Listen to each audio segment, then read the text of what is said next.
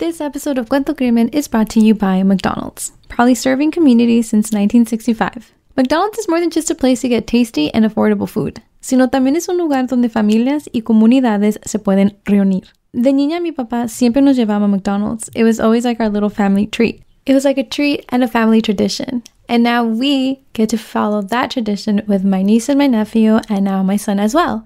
No one feels more like a hero than mom or dad coming home with Happy Meals. Me encanta. I'm loving it. COVID 19 moves fast, and now you can too. If you feel symptoms, even if they're mild, you should test fast. Test positive and at high risk for severe COVID 19? Then act fast with authorized oral treatments that can be taken at home and must be taken within five days from when symptoms begin. COVID 19 moves fast, and now you can too by asking your healthcare provider if an oral treatment is right for you. Learn about a treatment option at treatcv19.com. This message is sponsored by Pfizer. Hey everyone, Hola a todos. this is Jahaira. and this is Stephanie, and welcome back to Cuento Crimen Podcast. We hope you are all having a wonderful week. And if you're not, we hope it gets better. yes. I also wanted to ask you, Jahaira, Mm-hmm. uh, maybe a little update for them. How is the mom life? Well, no, just kidding. it's actually not as bad as I thought it would be. I mean, not that I was like dreading it, but oh, I feel like everyone has their like stories and like, oh, you have to do this and wait until that and this and that. But it's very different experiencing it, you know? Yeah, which muchas like recommendations. Like, Yes, a people, I do it this way. This will work. I'm So- just, but I'm grateful for it. And, you know, he's growing, he's thriving, his little personality's coming out. So it's really fun, you know? four months now. Yeah. Yeah. He's four months now, which is crazy, huh? Like, I was just pregnant and I have a four month, a four month old. But, um, to any new mamas out there, my advice to you all would be grip water. That you need grip water. So, What is that for? Uh, I was gonna. I think it's like colicos, you know, like Oh. um, like just like any upset stomach, colicos, uh, gas, just anything. I don't know. He had like a face when he was really fussy, so I would give him grip water, and that seemed to kind of get us through the day. He's not using it anymore because he doesn't really. I don't know. He's like a calm baby. He's not really Mhm. fussy, but um. Anyways, yeah, newborns grip water. That's what was told to me, and I will. Yes, I vouch for that. Yeah, good to know. 'cause- I know because Stephanie's now getting ready for her niece. Yes. Yeah, I'm gonna be an aunt for the first time ever. This she is finally gets the tia title. Yeah, I get the tia title now. I'm gonna be an aunt, first grandchild in the family for both families. Aww. So we're so excited. I'm excited for you, Steph. It's like so many babies. So many babies. Ah, love I feel like I know so much because um you know, I've been like hanging out with you through your whole pregnancy. You have, yeah. so I know so much. And like, I tell my cuñada, oh, Jahaira did this. And she'll ask me questions. Oh, like, can you ask her about this? And so I, I literally last night, I think I asked you about, Yeah. um, what did I ask you about? You asked me about the crib. The cribs, like how firm they should be. I also Mhm. asked you about like fajas. Oh right, yes, fajas. Um, so yeah, we're so excited. I'm gonna be a tia. I feel like I wanted this for so long. I remember being in college and you talking about the day that you'll become a tia. Yes, I like, it's time. would come visit me and you're like, I want a niece. Yeah. No. I'm so excited. I'm No, gonna have gonna have one primero Dios, you know? Yeah. Um. Anyways, yeah, I'm, t- I'm a total mom. So any questions or any just storytelling, I'm here. I'm here for it. I love talking about children. Yeah. um. But okay. So, anyways, hoy vamos a hablar sobre el caso de Lauren Smith Fields. Y es un caso muy reciente. Y este caso did get a lot of like attention uh, por las redes sociales, but because her family was very vocal about it and they were big advocates to her case. So please leave your thoughts in our comment section on our Instagram uh, about this case. Pueden dejar sus uh, pensamientos, comentarios en la sección de comentarios en nuestra página de internet de Instagram, which is just at Cuento Crimen Podcast. We always love to hear uh, what y'all think. Como siempre, antes de empezar el caso, we again would like to give you all a heads up. We will talk about sensitive topics for those who are new here y entonces queremos darles una advertencia porque vamos a hablar de temas sensibles. And again, queremos decir que hablamos de estos casos con todo respeto a las familias y víctimas. All right, let's begin.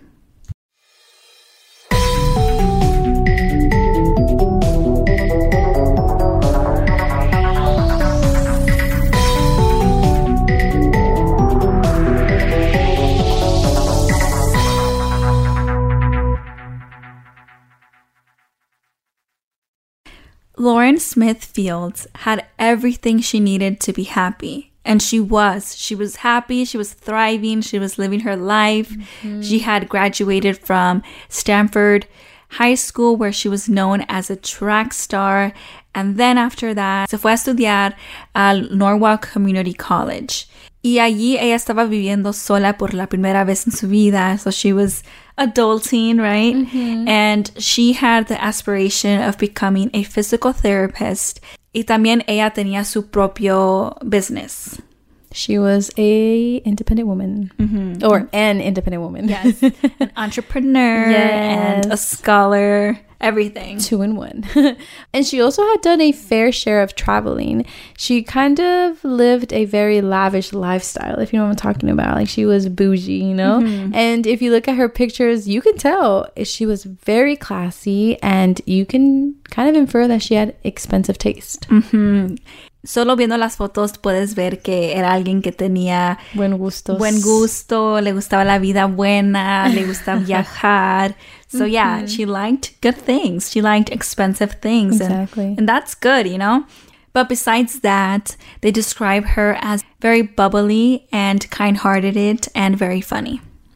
Y ella era muy joven y bella, and you know, she was doing what most young people are doing. Ella estaba siempre en sus redes sociales, siempre poniendo her daily life, her travels, of course. You know, you have to show Instagram where you're going. Y ella, en esta época ya tenía 23 años, like she was barely starting to get the taste of the real life.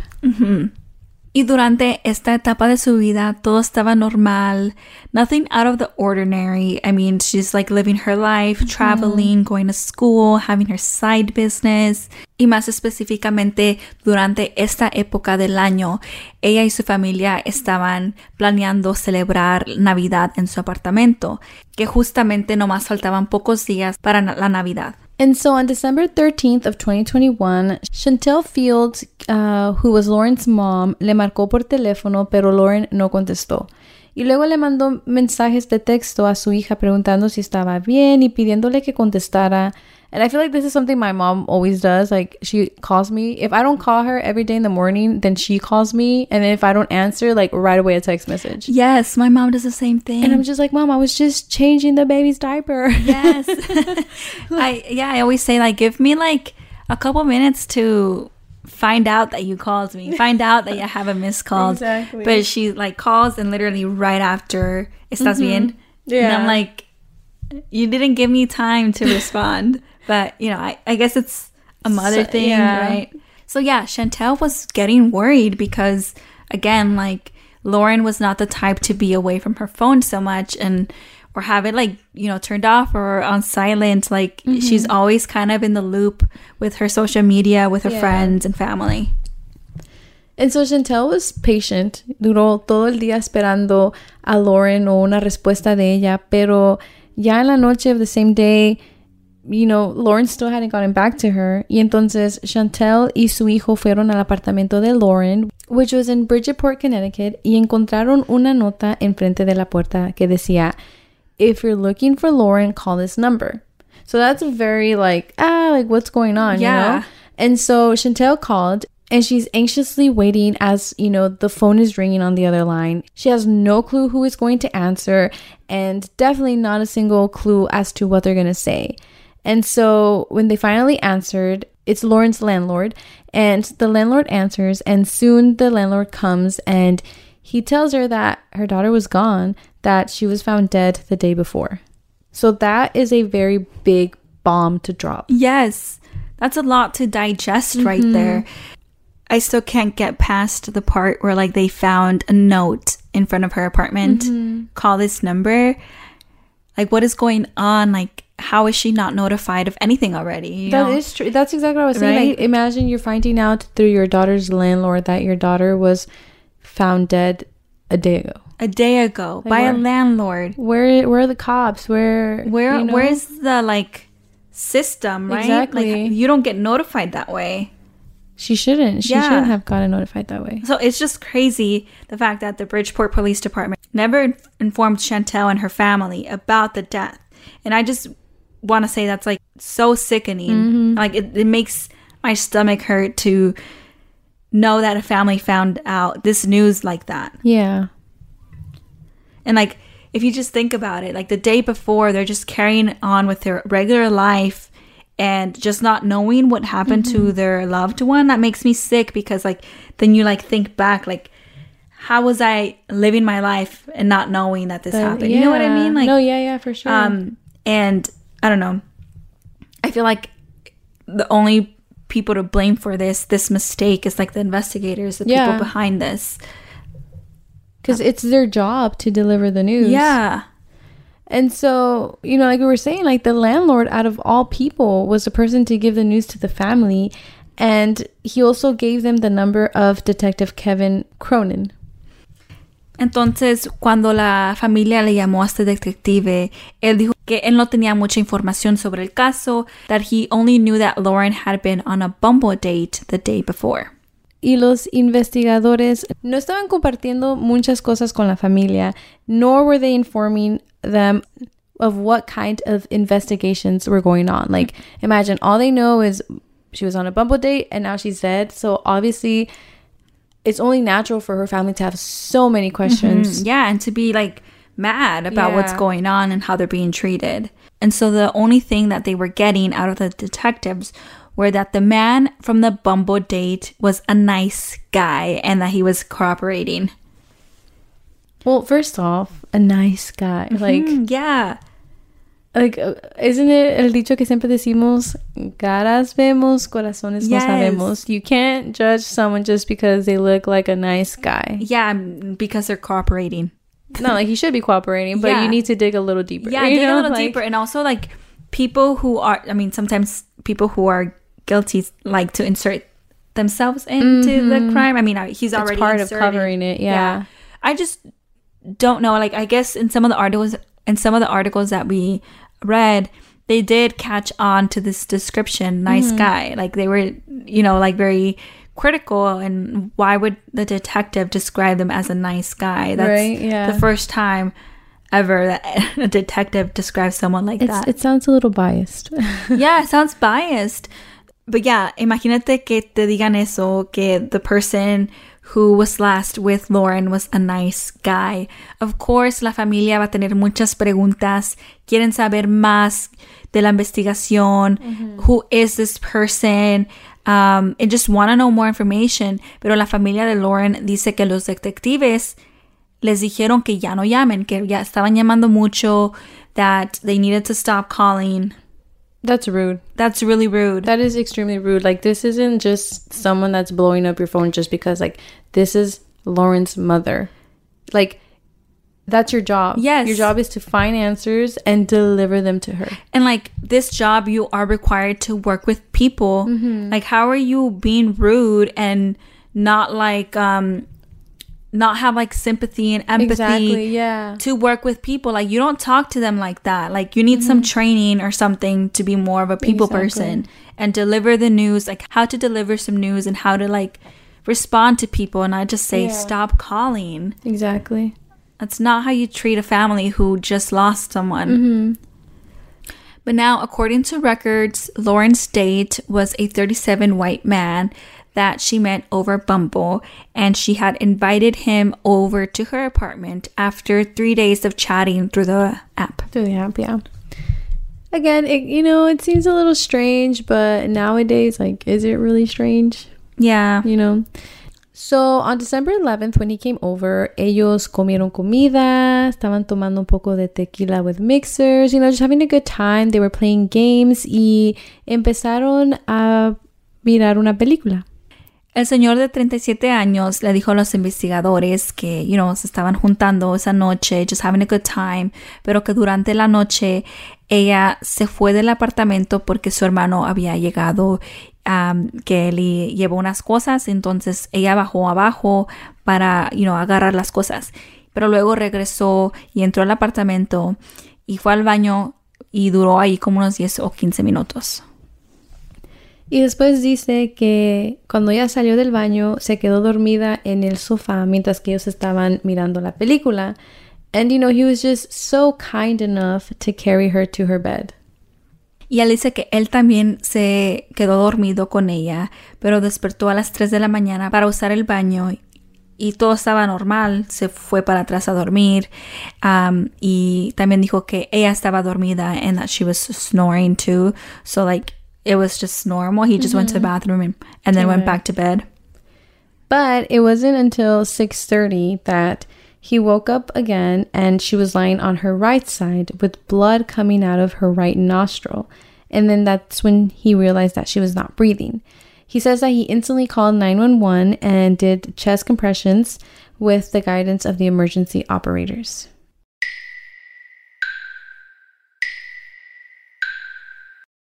Cuando llegaron los investigadores al apartamento, encontraron a Lauren on the bedroom floor and had dried blood in her right nostril. Y también revisaron el apartamento y encontraron que ella tenía dinero. Uh, she had around $1,300 in cash in the apartment. And that's just like they noted that, you know? I, I feel like it's interesting that they noted the money because it's like I don't know. I'm like don't I shouldn't say this, but don't we all have kind of savings somewhere in our Yeah. house? You know, so I feel like it could have just yeah, like that's what she was saving.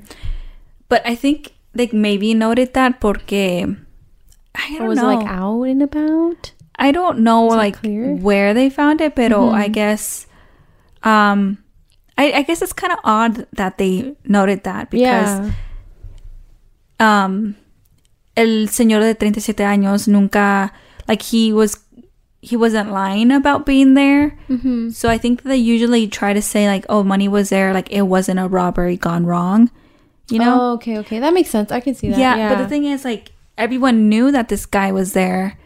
So like why state the fact that there's money? Like I think como que quieren decir que that he didn't have the motive. yeah, like dijeran, yeah, money was not a motive there. If this mm-hmm.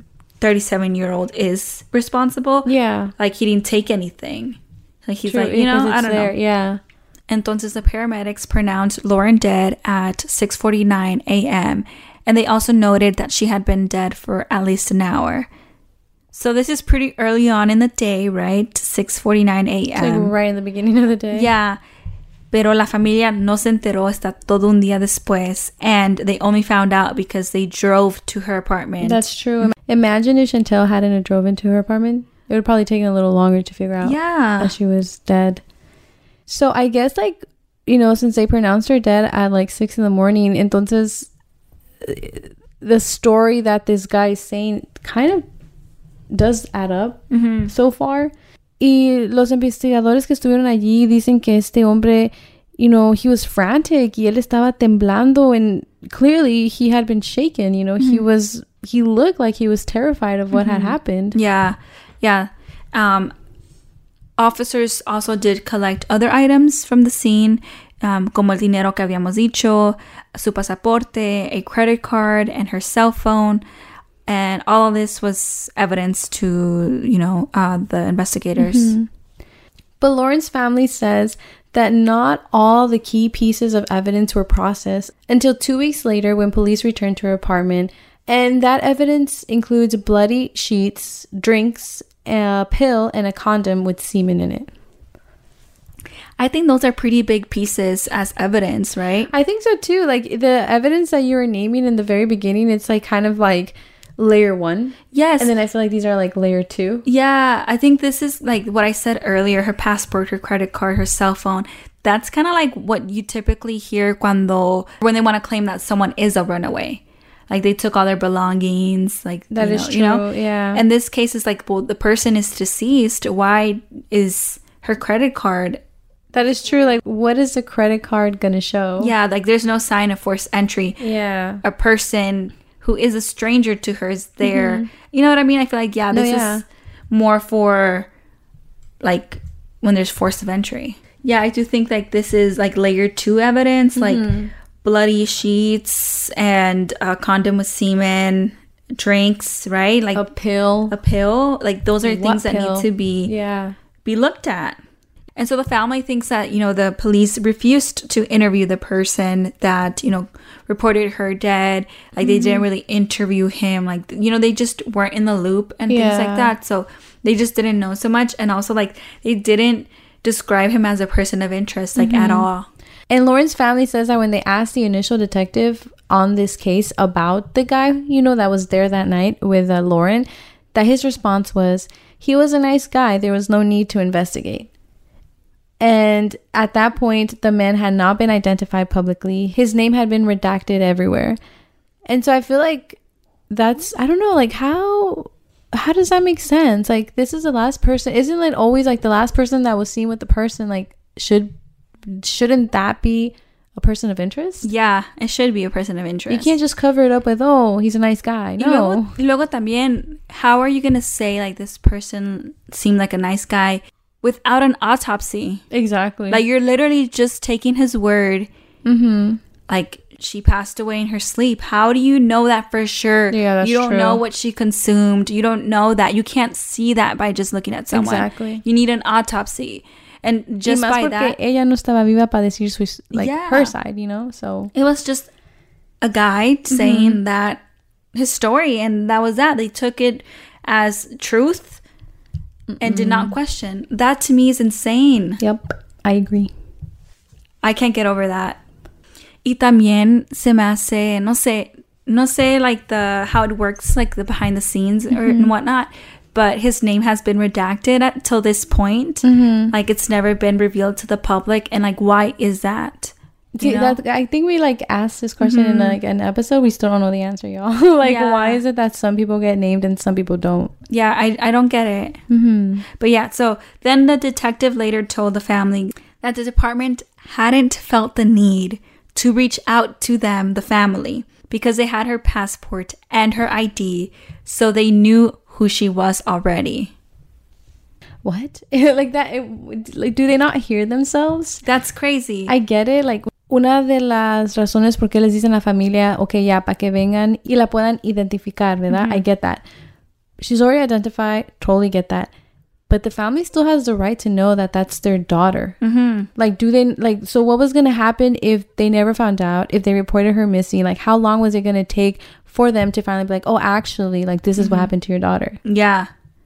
Like, that's, That's BS. just- So disrespectful. yeah. And crazy that this is happening Mm-hmm. now in like this time of age. Like there's Yeah. a process. You have to notify the family. mm-hmm. And so now we're going to talk a little bit about the autopsy. They released the cause of Lauren's death and said that it was an overdose of fentanyl combined with prescription medication and alcohol, and they ruled her death as an accident. And unas discusiones que encontramos en el internet es de cómo estas drogas fueron consumidas. Because her family is confident that she was not a drug user. And I feel like no matter what, family members know what they have. You know what I mean? Y es como dice mi mamá, like, uno tiene que ser consciente de lo que tiene, right? So I feel like if her family knew that she did use drugs, potentially this could have happened, you know? Pero si ellos están diciendo, like, mm, no, that doesn't sound like her, then it should definitely be looked further into. Mm-hmm. Yeah, I think that's a really big debate because también I think other people can, you know, like do a rebuttal and say like how many kids, you know, because she's fairly young, you know, how many young adults don't tell their parents what they do, you know? I guess that's true, yeah. Um, so yeah, I guess we don't know, right? Like family won't 100% know. But I don't think it should be discredited still, you know, mm-hmm. because they know their child, they know their person. Exactly. So I don't know. But again, I do want to go back to what you said, right? How how were these drugs consumed? Mm-hmm. How can you figure out if she voluntarily took these drugs or, she was drugged. yeah, or if she was drugged, or if these drugs were like slipped into her drinks, you know? So again, the drinks that they had found or left behind in the apartment, those drinks that they didn't take as evidence should have been taken in Taken as, as evidence. Yeah.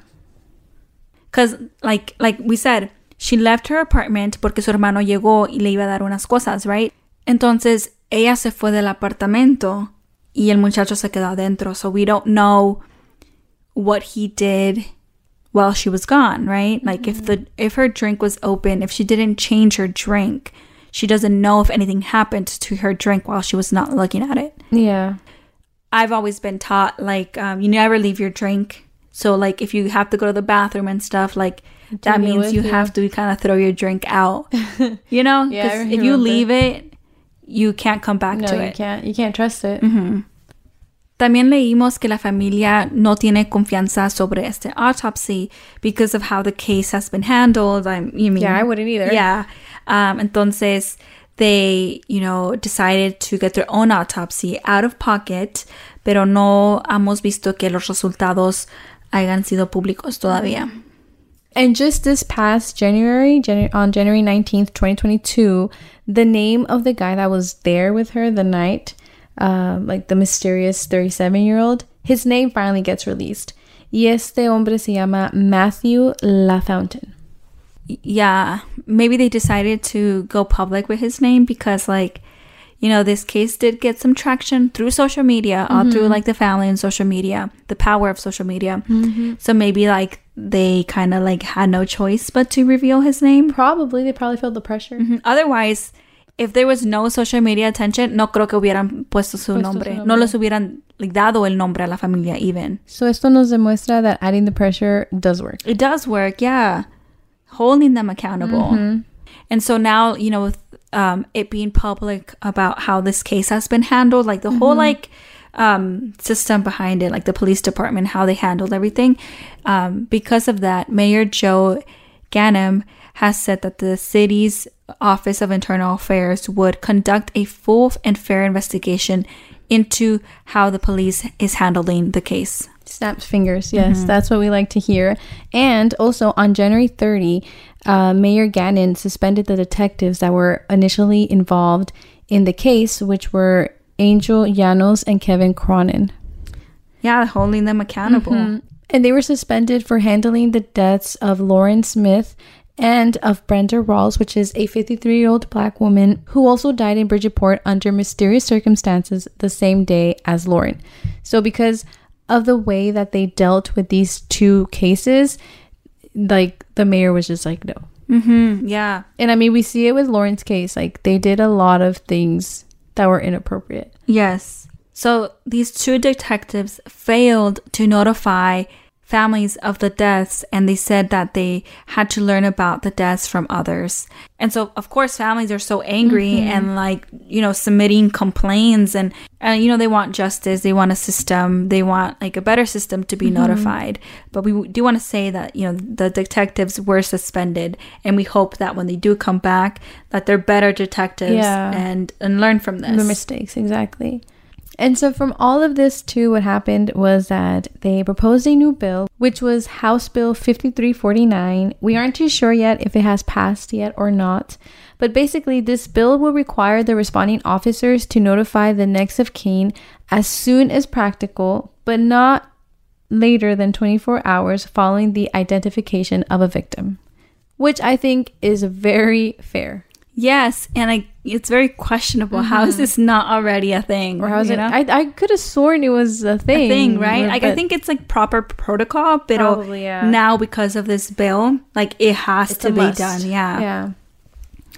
And so the family plans to file a lawsuit against the city of Bridgeport, Connecticut, as well as the Bridgeport Police Department, alleging that police haven't properly investigated Lauren's death and that they have violated their civil rights.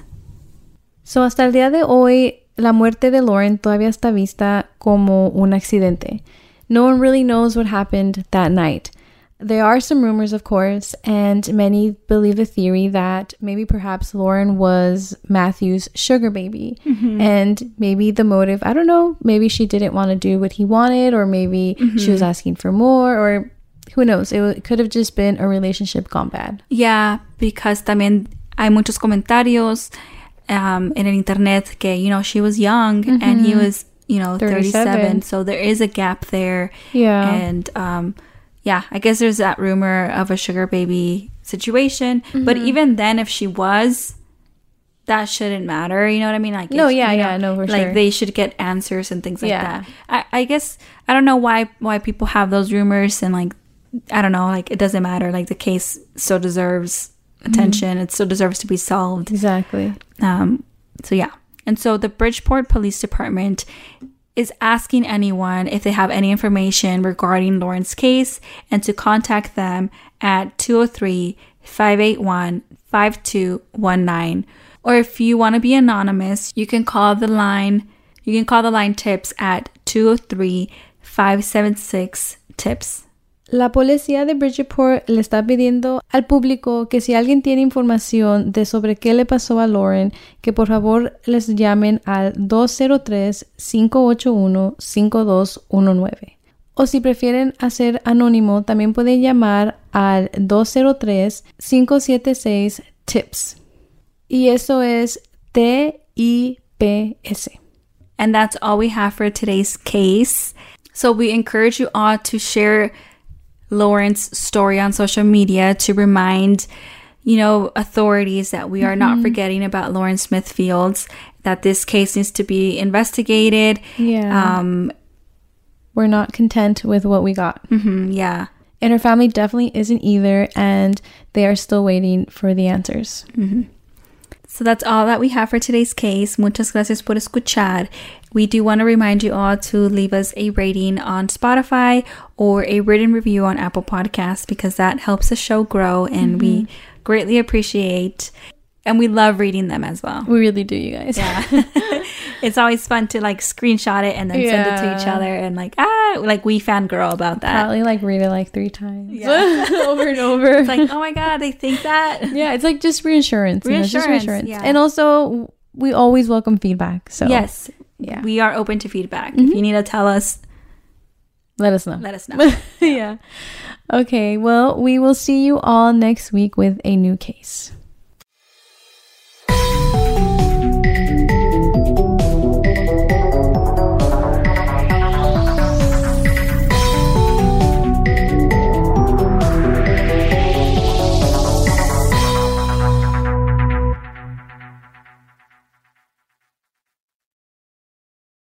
What's up, guys? This is the Unnoticed Podcast with your host George. and your host Ricardo, where we get straight into pop culture, true crime, conspiracies, and scary stories. making you feel like you're right in the room with your homies. And you can find the Unnoticed Podcast on all platforms. And with that being said, Welcome back to the spot. Don't make it hot, we love you. even if you love us or not. Ah. Clown Boys.